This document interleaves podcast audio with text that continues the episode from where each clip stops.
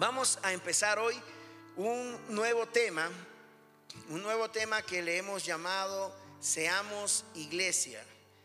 Seamos iglesia. Nosotros debemos ser iglesia.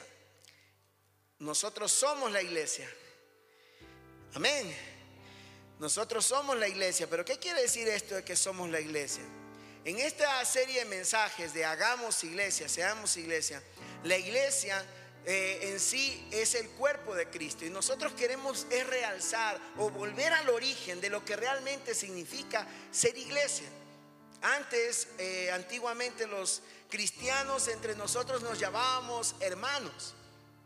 Hoy en día casi esa palabra se ha desaparecido. Ya casi no nos gusta decirnos hermanos. Incluso algunos cristianos nos sentimos ofendidos cuando nos dicen, ahí van los hermanitos.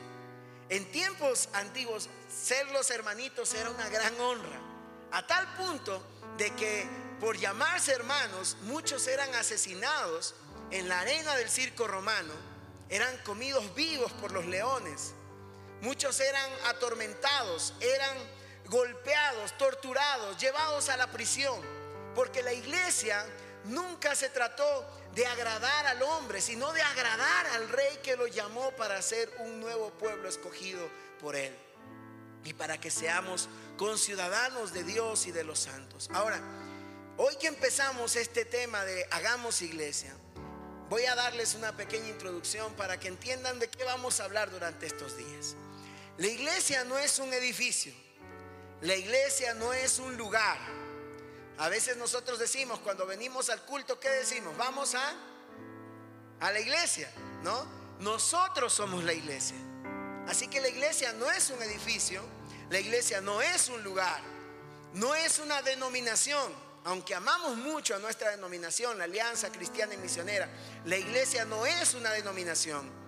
La iglesia es el reino de Dios establecido en la tierra, donde ni las puertas del Hades prevalecerán contra ella. La iglesia no es una organización, es un organismo vivo. La iglesia no es un club de amigos, somos hermanos, hermanos comprados por la sangre del cordero. La iglesia no es poca cosa, pues la iglesia tiene varios nombres y comparaciones en la Biblia que resaltan su valor y la importancia que ella tiene. Veamos, ¿qué dice la Biblia que es la iglesia?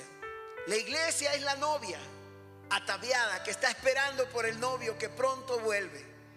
Pues Jesús pronto volverá. Él volverá por su amada, por la iglesia. La iglesia es la columna y baluarte de la verdad.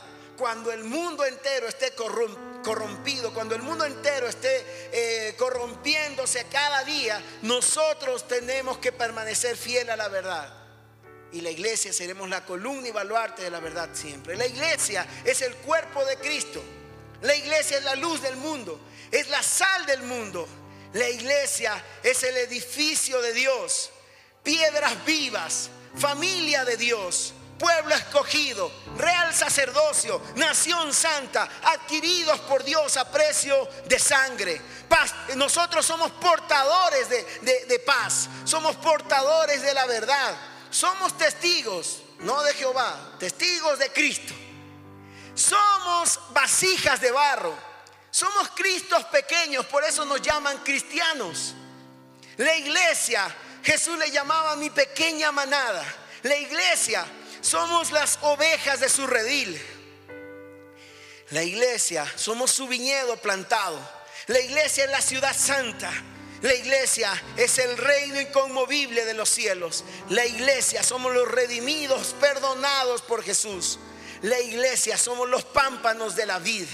La iglesia es las piedras vivas, los libros o cartas abiertas, embajadores de Cristo, templo del Espíritu Santo. La iglesia es poderosa y nosotros somos iglesia. Nosotros somos parte de la iglesia del Señor Jesucristo. Y somos parte no de una organización no, a diferencia de lo que son las diferentes ideologías o sectas, nosotros no somos una organización, nosotros somos un organismo vivo, somos el cuerpo de Cristo. Y por ende nosotros estamos más vivos que nunca, porque el Señor ha resucitado y juntamente con Él todos nosotros. ¿Cómo pasamos a ser parte de la iglesia del Señor? Cuando usted y yo aceptamos a Jesús como el Señor y Salvador de nuestras vidas, lo aceptamos en nuestro corazón, creemos en nuestro corazón y confesamos con nuestra boca que Jesús es el Señor y Salvador de nosotros, entonces somos constituidos hijos de Dios. Juan capítulo 1, verso 12 dice esto. El ser parte del cuerpo nos invita a que si algo pasa con alguna parte del cuerpo, todos nos vamos a doler con él. Nosotros nos necesitamos los unos a los otros. Y nos duele cuando alguien que es parte de la iglesia está sufriendo y pasa por momentos difíciles.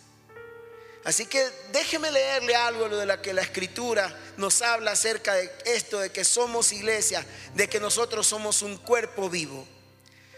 La Biblia en primera carta a los Corintios capítulo 12, en los versos del 12 al 27, primera carta a los Corintios capítulo 12, verso del 12 al 27, dice lo siguiente, el cuerpo humano tiene muchas partes, pero las muchas partes forman un cuerpo entero.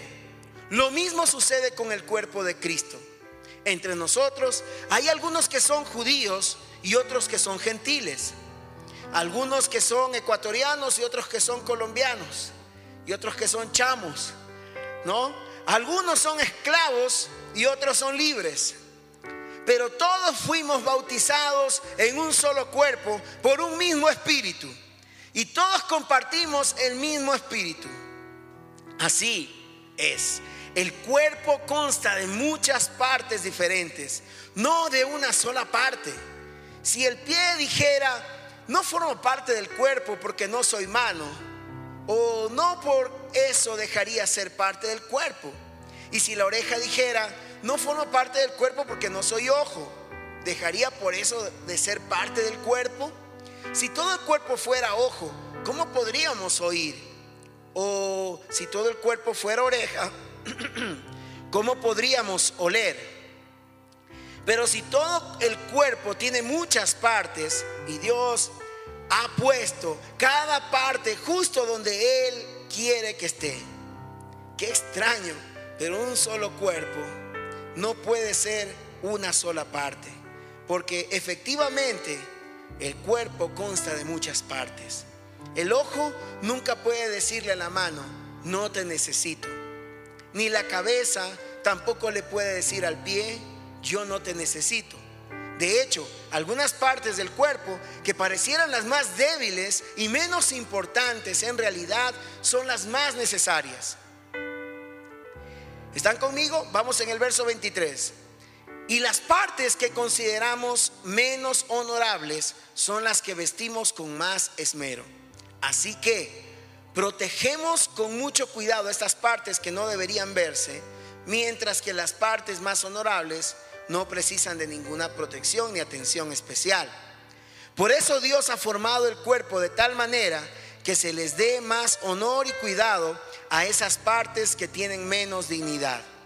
Esto hace que haya más armonía entre nosotros los miembros, a fin de que los miembros se preocupen los unos por los otros. Si una parte sufre, las demás partes sufren con ella. Y si una parte le da honra, todas las partes se alegran. Todos ustedes en conjunto son el cuerpo de Cristo y cada uno de ustedes son la parte de este cuerpo que se necesita para que funcione. Ahora, es importante que entendamos esto. Nosotros somos el cuerpo de Cristo. Nosotros somos ese cuerpo donde la cabeza es Cristo. La cabeza de la iglesia no es el pastor. La cabeza de la iglesia es Cristo. Hola, si están aquí. La cabeza de la iglesia no es el pastor, no es Cristian, es Cristo.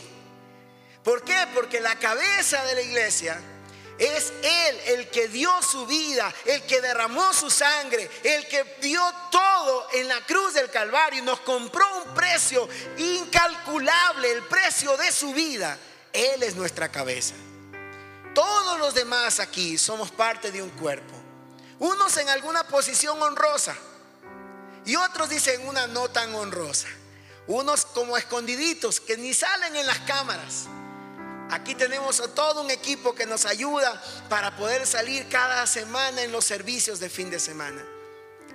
Ellos no salen aquí en la cámara, pero son tan importantes en todo lo que hacemos. Porque sin ellos no podríamos hacer lo que hacemos. Asimismo, en la iglesia del Señor, todos somos importantes. El más pequeño como el más grande. El más pobre como el más rico. Todos somos importantes en la casa del Señor. Es importante que nosotros podamos mirar esto porque ninguna iglesia Ninguna persona en sí tiene todo en sí como persona. Todos necesitamos de los demás. Todos en el cuerpo de Cristo. A cada uno Dios le ha dado y le ha colocado lo que al otro le hace falta. No para presumir de eso, sino para completarnos en el amor de nuestro Señor. Yo siempre digo esto de la iglesia, es como el matrimonio, hermanos. En mi, matrimonio mi esposa tiene muchas virtudes que yo no tengo. Doy gracias a Dios por todas esas mujeres virtuosas que están aquí también y los que están mirando por ahí, por eh, las pantallas en este tiempo. Ahora, escúcheme, gracias a Dios nosotros nos complementamos. Todo lo que Dios no puso en mí, lo puso en ella. ¿Para qué? Para que ella complemente mi vida, para que yo tenga y sea completo delante de Dios. De la misma forma es la iglesia. Yo cuánto quisiera tocar como Edinson, pero les prometo que si agarro los palos esos me doy en la frente yo ahí. No puedo. ¿Sí? Cuánto quisiera cantar tan bonito aquí como Elvis. Pero Dios le ha dado a él una parte y a mí otra parte, y al de acá otra parte, y a usted otra parte, y a Panchito otra parte, y a Hernán y a Berito, y a cada uno de los que están allá, a cada uno nos dio una parte en el reino, para que juntos seamos parte de un reino inconmovible y un reino poderoso. No somos nosotros cualquier cosa, la iglesia es la columna y baluarte de la verdad, pero tenemos que entender una cosa nos necesitamos los unos a los otros. Entonces, ¿qué es lo que me hace mirar este pasaje de 1 a los Corintios 12, del 12 al, al 26, 27? Me, hace mirar algunas cosas. Me hace mirar primero que somos diferentes. Nosotros somos distintos. Gracias a Dios no hay otro como yo. El mundo solo aguanta uno como yo. Y gracias a Dios no hay otro como usted. Dios nos libre de dos como usted. ¿Por qué? Porque nosotros fuimos creados para un propósito. Y el propósito que Dios colocó en cada uno de nosotros es lo que nos complementa. Así que en primer lugar, en los primeros versos del 12 al 19, Aquí menciona que el cuerpo humano tiene muchas partes y estas muchas partes forman parte de un cuerpo entero. Lo mismo sucede con el cuerpo de Cristo. Y así nosotros tenemos que saber, cada uno de nosotros fuimos dotados por Dios por diferentes aspectos, diferentes dones, diferentes circunstancias. Cada uno de nosotros tenemos diferentes historias, cada uno de nosotros tenemos diferentes necesidades, pero también tenemos diferentes virtudes, valores, cosas que nos hacen especiales. Todos somos distintos, pero en esa diferencia nos enriquecemos. Nuestras diferencias no nos hacen más débiles, nos hacen más fuertes. Nos necesitamos los unos a los otros. En el verso 20 al 24 dice la palabra del Señor, efectivamente hay muchas partes, pero el cuerpo siempre será uno. Yo no me imagino, no, no me imagino a mi riñón diciéndome a mí, sabes que no te necesito, me voy. O que mi estómago diga, ¿sabes qué? Ya no te necesito, estoy de vacaciones. O que mi pie no quiera venir al culto y se quiera quedar durmiendo. No puedo hacer eso con mi cuerpo. Porque el cuerpo es uno. Y por más diferencias que tengamos, por más situaciones que nos dividen, por más situaciones que a veces nos separan, créame, si nosotros entendiéramos este principio, como iglesia somos una familia, somos un solo cuerpo. Nuestras diferencias nos hacen más fuertes. Es como en todas las empresas. Si todos fueran iguales, todos fueran lo mismo, ninguna empresa surgiría. Necesitan diferentes profesionales con diferentes capacidades para que eso salga y surja. Así la iglesia del Señor necesita a la glorita, necesita aquí a, a nuestro hermano Jairo. Lo necesitamos. Te necesitamos a ti que nos estás mirando desde YouTube. Te necesitamos porque esta iglesia no puede caminar sola, porque la iglesia somos todos nosotros. Somos un cuerpo de hermanos que nos amamos. Y como en toda familia a veces también nos peleamos. Algunos creen que los cristianos nunca pelean. Y tienen una idea equivocada, que la iglesia es el cielo Aquí en la iglesia no debería haber eso. Dice, ¿por qué si somos seres humanos? Llenos de errores, llenos de un montón de, de cosas, de mañas que hemos aprendido por años, de años, de años en la vida. Y cuando venimos a Cristo, somos hechos nuevas criaturas. Y las cosas viejas, y todas son hechas nuevas. Y entonces empezamos ahí sí a empezar a complementarnos. Porque ya no nos centramos en nuestro propio egoísmo, en nuestra propia forma de ser. En la iglesia también hay personas que tienen el carácter difícil. Pero doy gracias a Dios por todos ellos. ¿Por qué? Porque nos hacen madurar en paciencia. Nos hacen crecer. O quizás soy yo el del carácter difícil y lo estoy haciendo crecer a usted. No sé si me hago entender. Y así también es en la familia, en la casa. Tenemos gente que en la casa, no sé, a veces es el papá, a veces es la mamá, a veces son los hijos. Pero hay alguien que nos hace crecer en la fe, ¿sí o no? Hay alguien en casa que de ley nos hace doblar rodillas. Así es en esta casa llamada Alianza Ambato Norte. Somos llenos de muchas cosas porque somos humanos, perdonados y redimidos por la sangre del Cordero. Ahora, no por eso nos justificamos. Ah, no, pues el pastor dijo que así somos, así, así que no me molestes a mí. El pastor dijo que así me tienen que aguantar. No, ¿qué es eso? Yo no he dicho eso. Lo que yo digo es que nosotros somos como somos, pero no debemos quedarnos así. Tenemos que ser transformados por el poderoso Espíritu Santo que mora en nosotros. Él nos ayudará a ser complemento. Ahora nuestras diferencias nos hacen fuertes, pero también nos preocupamos los unos por los otros. Sufrimos juntos y nos alegramos los unos por los otros. Hermanos, cuando alguien de la iglesia se, eh, le, le va mal, le está pasando por una necesidad, nosotros lloramos con ellos. A veces sufrimos con ellos. No siempre nos entienden, hermano, pero a veces lloramos y sufrimos. Cuando las personas están pasando por una pérdida de un ser querido, nosotros nos dolemos con ellos. En esta semana conversé con algunos amigos de la iglesia que han estado pasando pérdida de familiares, enfermedades catastróficas, cáncer, tumor, situaciones de, de mucho dolor.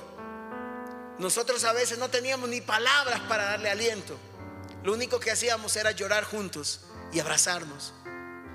Porque no tenemos el control. Pero si dos se reúnen en su nombre, todo lo que pidamos en la tierra será concedido en el cielo. De eso se trata la iglesia. No se trata de que cada uno ande como un Rambo. ¿Se acuerdan de Rambo? ese soldado americano que era él contra el ejército, ¿no? Le mandaban un cañonazo y así lo esquivaban, ¿no es cierto? Pero nunca lo mataban, él solito, todito él se peleaba con todo y solito ganaba las batallas. La iglesia no funciona como Rambo. La iglesia camina como un cuerpo, como comunidad, no como Rambo.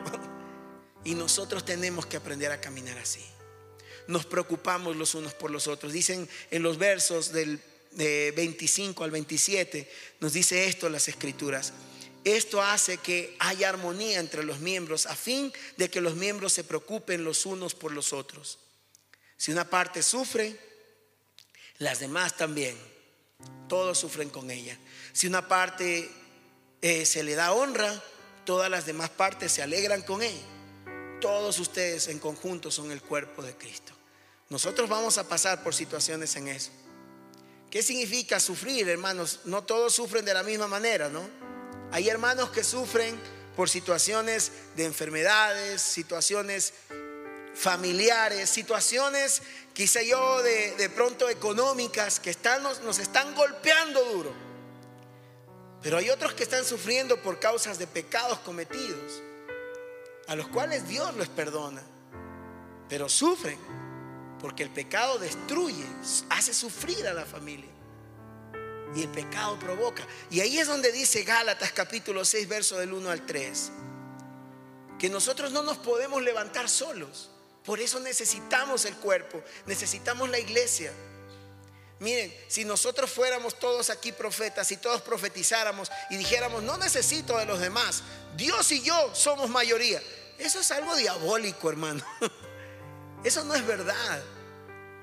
Dios, Él dio apertura a la creación de la iglesia porque nos necesitamos los unos a los otros.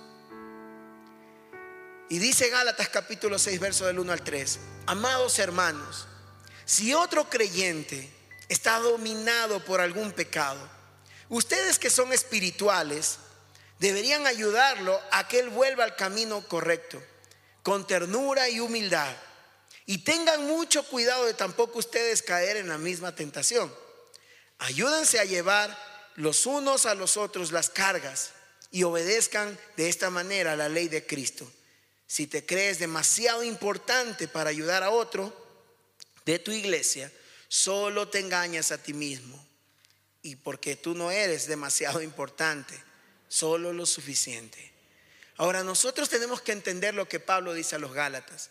Pablo está diciendo a los Gálatas estas, estas cosas porque miren, nosotros no podemos levantarnos solos, nos necesitamos, nos apoyamos, nos levantamos juntos. A mí me encanta, ¿no? Cómo es esta cultura del pueblo de Israel. El pueblo de Israel tiene una cultura preciosa que cuando uno de los hermanos ha caído en una situación muy difícil, se juntan todos los hermanos y lo ayudan y lo levantan.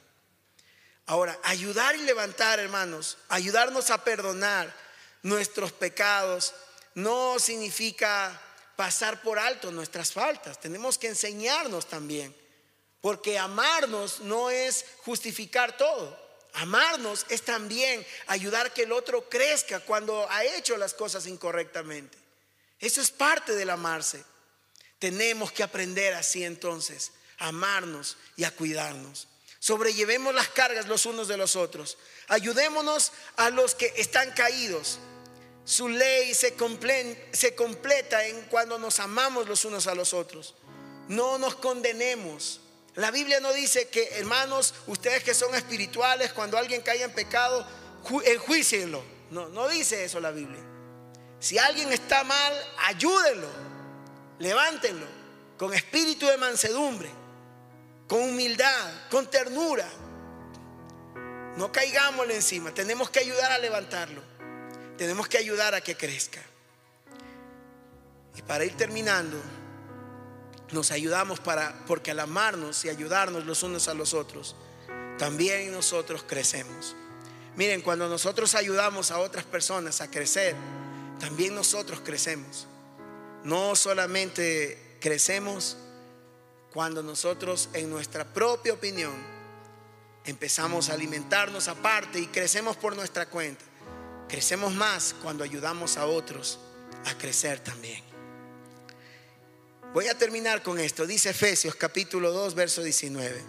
Así que ahora ustedes, hermanos, los gentiles, ya no son unos desconocidos ni extranjeros, sino son ciudadanos junto con todo el pueblo santo de Dios.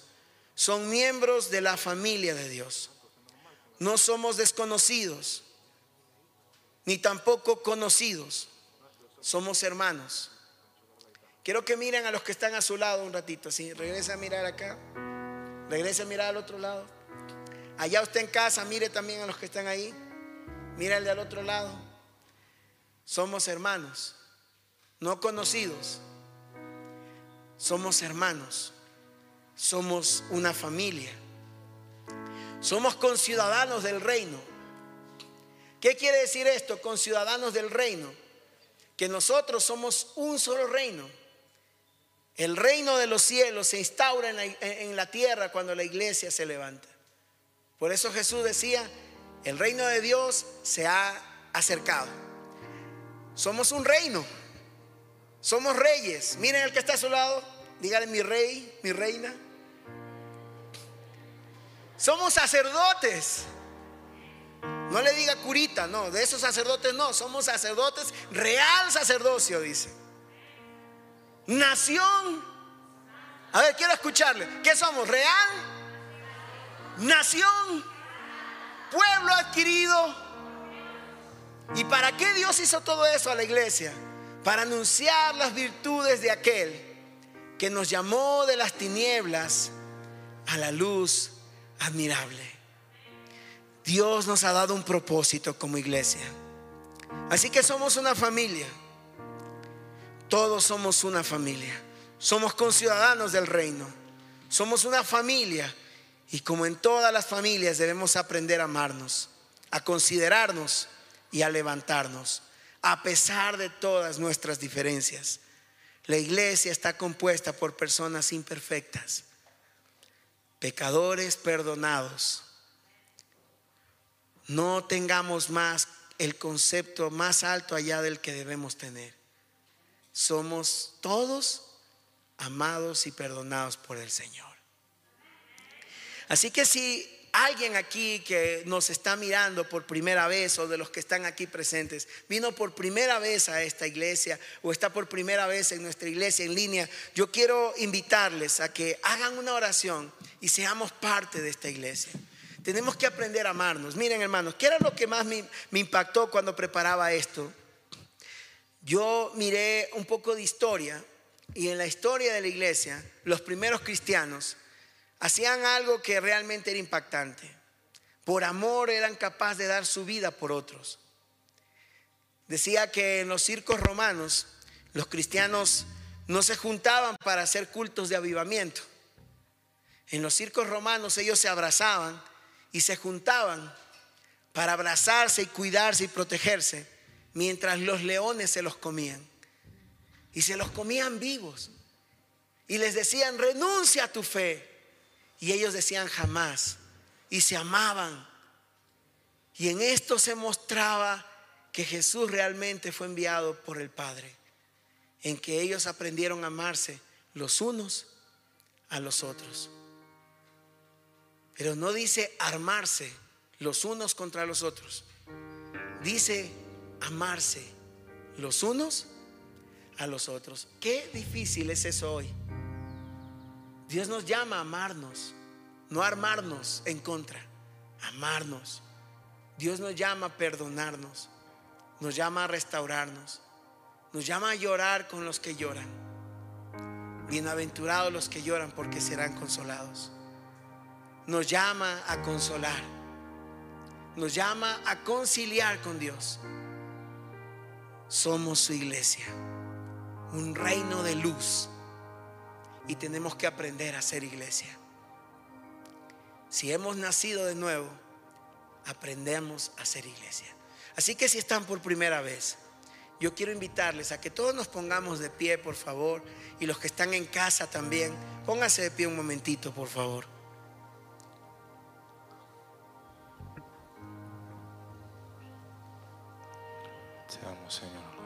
Somos tu iglesia, Dios. Vamos, Señor. Aquí delante de ti nos acercamos para poder, Señor, pedirte perdón. Si usted está por primera vez, haga esta oración conmigo.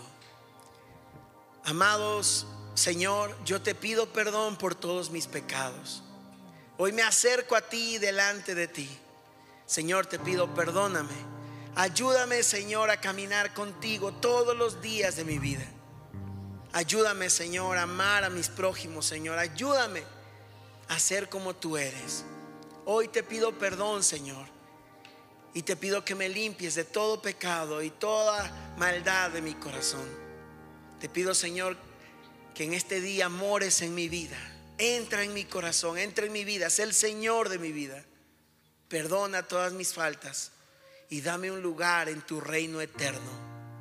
Hoy te recibo como mi Señor y mi Salvador y te invito a quedarte en mi casa. Señor Jesús, toma el control de mi vida. En tu nombre oramos, Señor. Amén y amén. Yo quisiera orar también con la iglesia entera que está aquí, con los que están allá en vivo.